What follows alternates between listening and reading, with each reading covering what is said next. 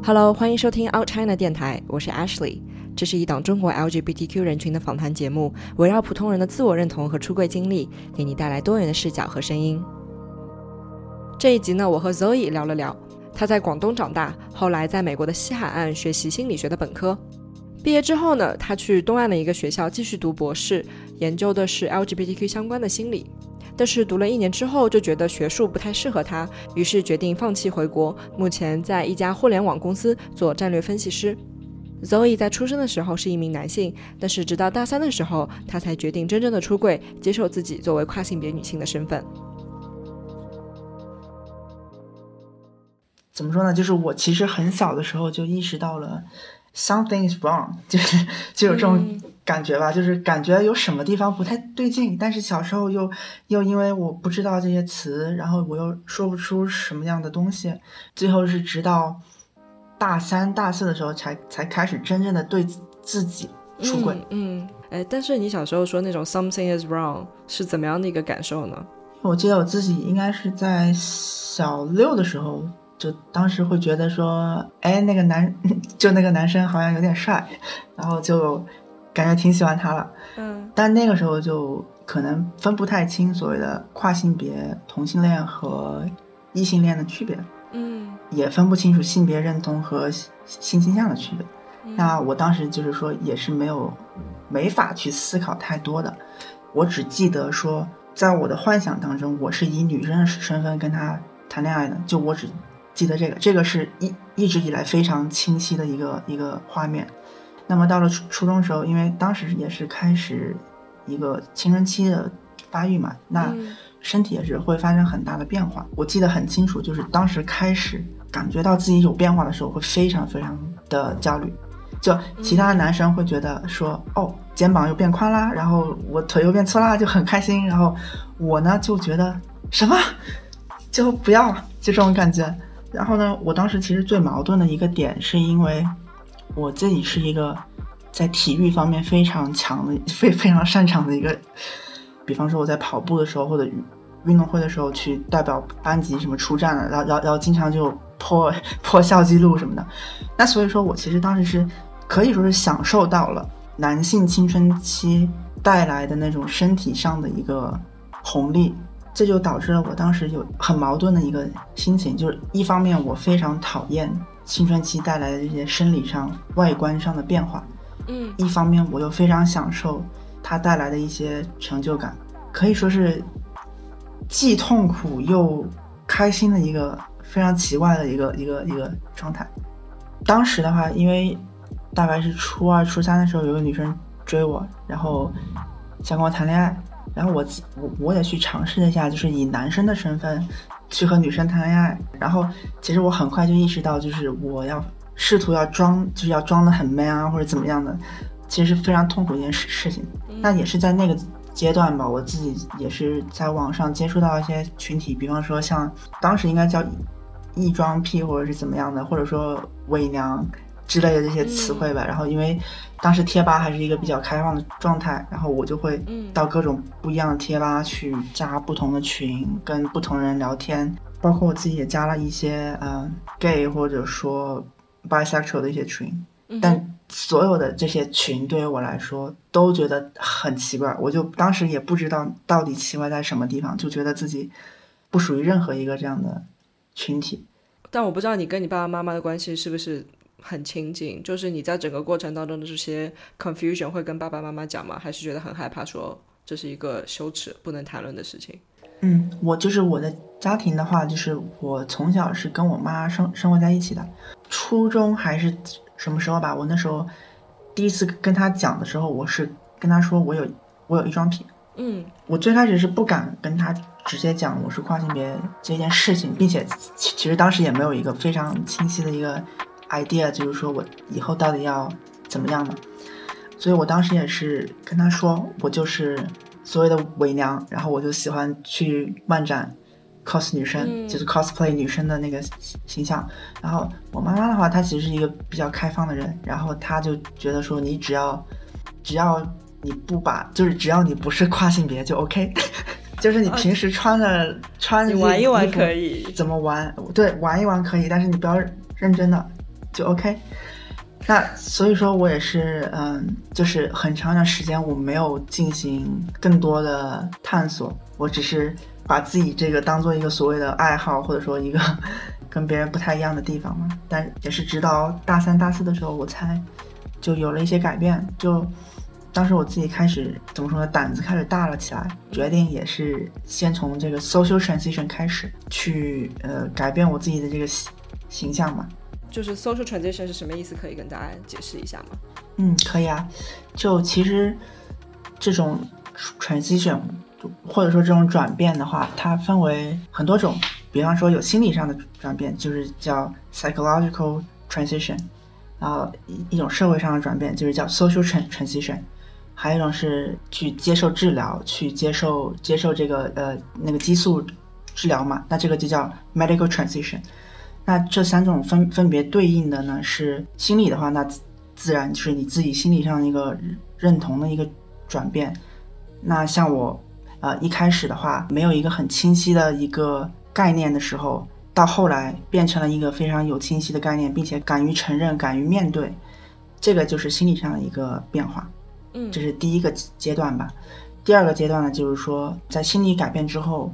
我开始在外貌上有一些改变。并且我自己可能会留长发，或者说去化妆，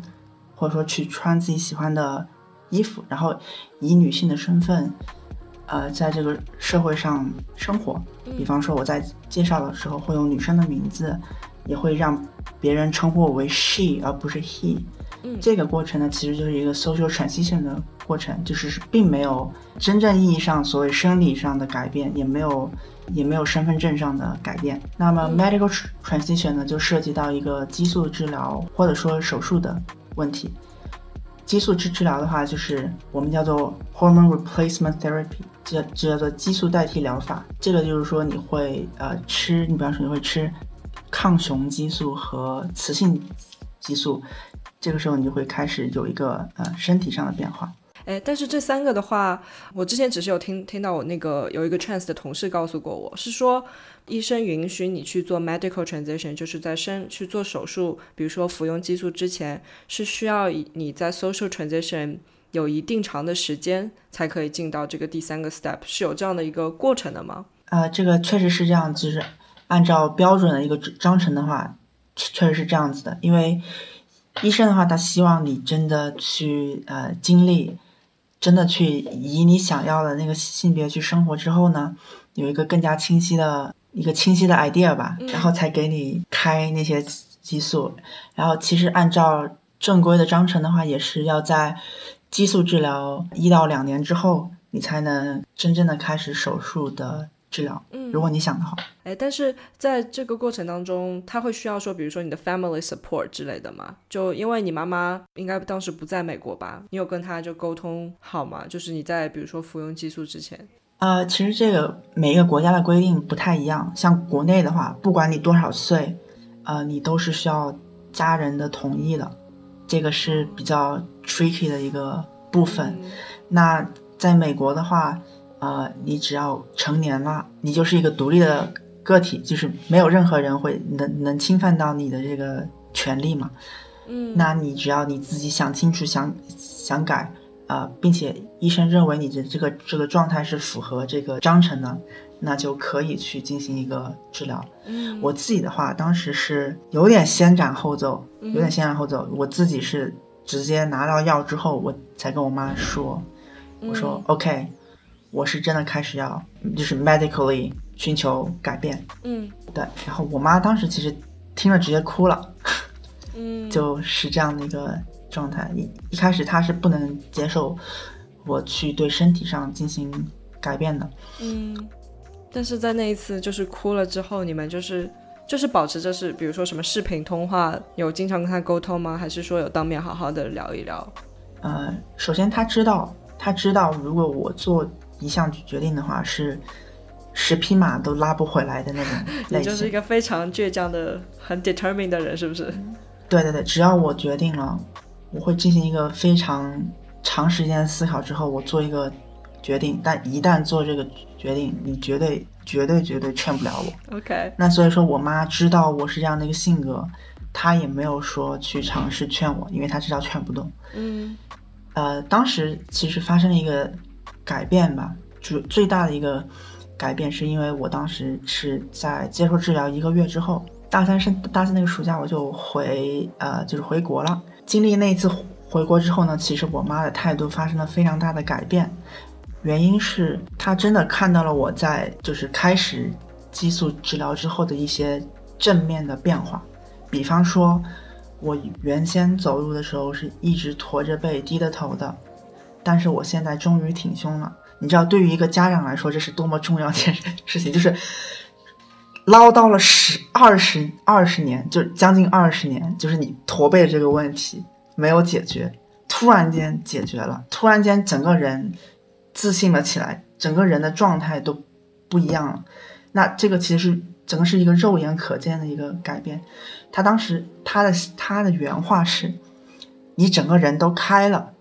这个是他的原话。原先是整整个人是缩成一团的，因为我可能很矛盾、很自卑、很焦虑。我在进行这样的转变之后，我整个人开始自信，开始阳光，开始就是真的能感受到快乐。那所以说，他看到我这个变化之后，其实马上就很快的就接受了这个情况，并且我也跟他科普嘛，我就说。其实激素治治疗啊，并不是一个会对身体造成很大伤害的一个东西。原先你可能听到的是一些泰国的那些跨性别表演者的一些 case，他们可能就是说所谓的短命啊，怎么怎么样。其实那些并不是激素本身造成的，而是说他们的生活，他们从小没有医生的指导，自己去吃那些激素，因为那些表演者他们可能都是一些比较贫穷的家庭出来的。呃，去被迫的呃从事这样的一个角色，甚甚至说去卖淫啊，或者怎么样？那对于他们而言，生活还有很多的痛苦，就远远超越这个激激素治治疗带来的呃改变的。那其实像我这种情况呢，就是说一开始就有医生的指导去进行一个治疗，那这个情况下是其实是不会对身体造成什么伤害的。那事实也证明，我现在就到目前为止还还 OK。我记得我最开始 solo transition 的时候，那其实大家的接受程度可能也没有那么的高，就觉得说哦，好像有点奇怪，嗯啊，甚至说会有些人当面问我，说你个男的为什么你要留长发，或者说你个男的为什么穿成这样，就是会有真的是当面问我这些问题，嗯啊，那当时肯定也是非常的不开心，然后我就会发发朋友圈，我就抱怨，我就说。今天我又遭遇到了 这样的事情，就很伤心。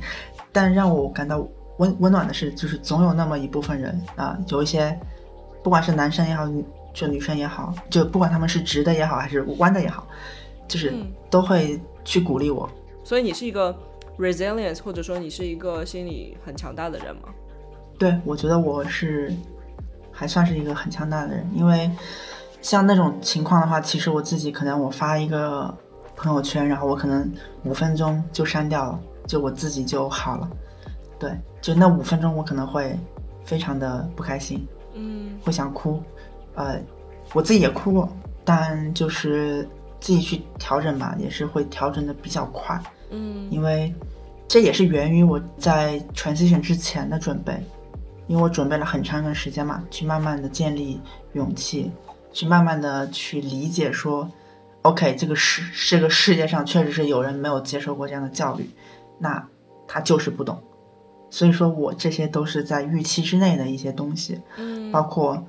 就是刚开始 medical transition 回国的时候，当时也是处于一个比较中性的一个状状态，就是一个非对于很多人来说是一个非常奇怪的一个状态吧，就感觉所谓的不男不女的一个状态，对。那那个时候在大街上会很多人扭过头来看我，就是盯着我看那种，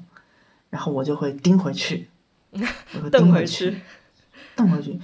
因为我知道这世界上大部分人都没有接触过这样的群体，没有接受过这样的教育，他不知道说面对这样的人应该怎么样去尊重他，嗯，或者说他根本就没有意识到我们应该要尊重另外一个人，那。所以说，我觉得正是因为有这个 mindset，那我自己调整起来也会快一些。嗯，所以就可能你对人性的预期比较低一点，就因为你知道大家对对对非常低，嗯，非常非常是低，低到了尘埃里面。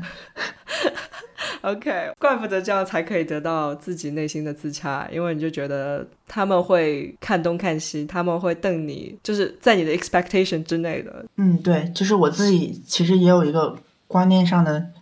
转变，就是说我一开始会觉得很生气，就觉得为什么有这么多人不理解，或者说啊、呃不尊重。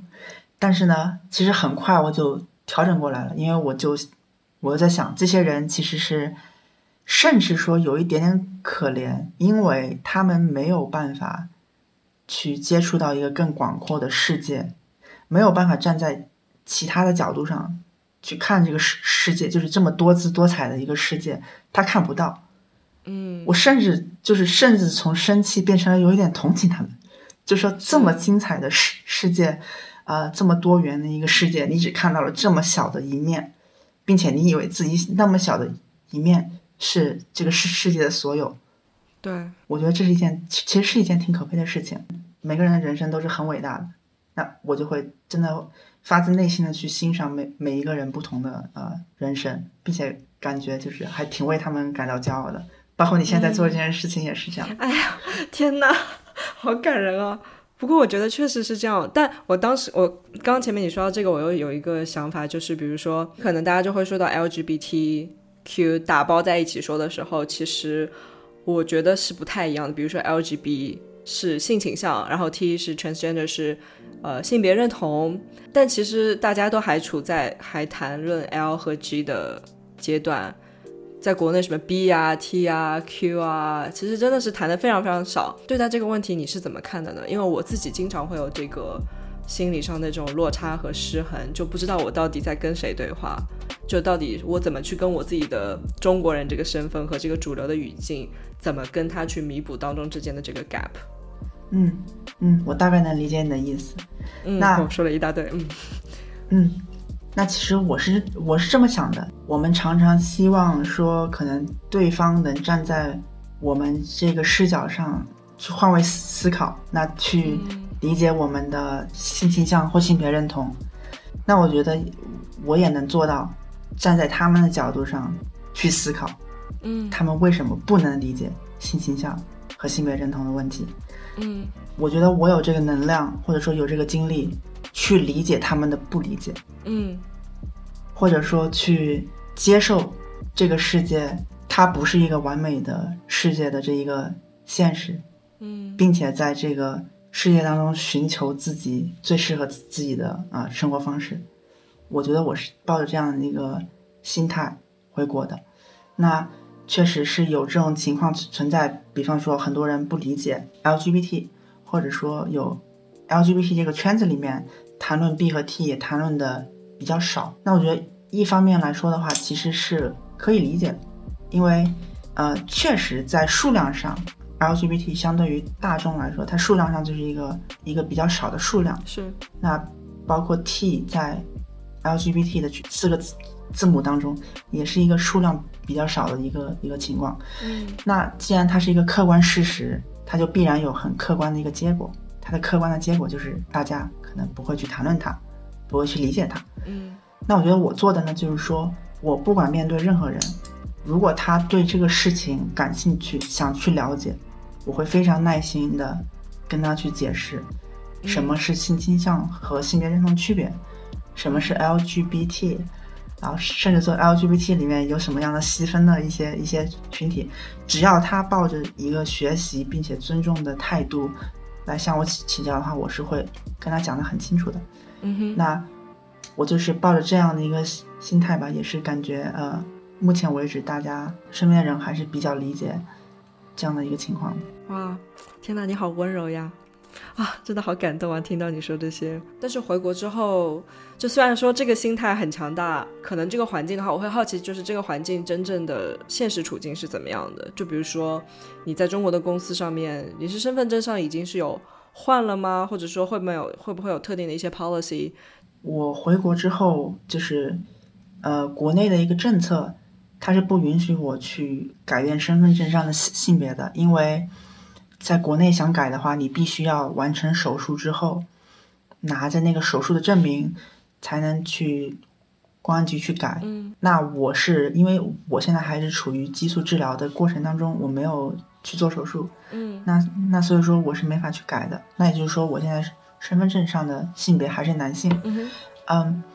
但是因为我平时接受了激素治疗，就是我身上有一些女，就是女性的一些特征，嗯并且呢，我自己也是呃以女性的身身份去生活嘛。嗯那可能大家在外表看起来我就是一个女生，嗯哼啊，但是她并不知道说我身身份证上的性别是什么。嗯那这样的情况呢，其实在找工作的时候是比较令人揪心的一个状态。嗯，因为我当时我记得很清楚，我自己回国面试的时候，我在简历上是不敢写性别，因为我知道有人会写性性别，但是我我做的方法呢，就是说我放了一张照片，嗯。但是我不写我的性别。OK 那所以说，其实对面是默认我是女性的，然后直到我要入职的时候，要交身份证的时候，我才跟他说这个情况，我就说，嗯，并不是故意瞒你的，嗯。然后我的情况是这样这样这样这样，嗯，那么，我我之所以不提前跟你说的目的呢，是我不想让这个情况影响到我们对工作的一个呃工作能力上的判断。没错，嗯，大概是这样说的一个，其实是一个非常客观的一个想法，也是对。嗯，那当时我入职的时候，那个 HR 小姐姐也表示，就是没什么呀，这不就，嗯反正你就按照你的这个呃身份证上的资料去填就行了，然后你自己平时你在公司怎么穿就。这就是以什么样的形象去上班，是是真的没，就是没有人管这件事情了。嗯。那所以说我也我也是这么去做的嘛。对，反正你就是抱着那种，就是说我也不会主动跟你说，但是如果你想要带着一个友好的、尊重的态度想跟我聊的话，我也可以跟你讲一讲。Exactly，嗯，对对对，嗯，就是这样的。最后问一个比较大一点的问题哦，就是嗯就是你现在对于 queer identity 或者你的 transgender 的 identity 是什么样的一个态度和想法？嗯，其实现在这个所谓的这个认同，在我的生活当中是慢慢被淡化的。嗯我其实那么多年来，我可能 都觉得这个是一个非常重要的一个一个东西，一直也是为它去付出了很多，然后包括去调整我的一些思想，去调整我的一些生活状状态，就是做了很多的调整。嗯所以说，这个 identity 在最开始的时候，它给我的影响是非常大的。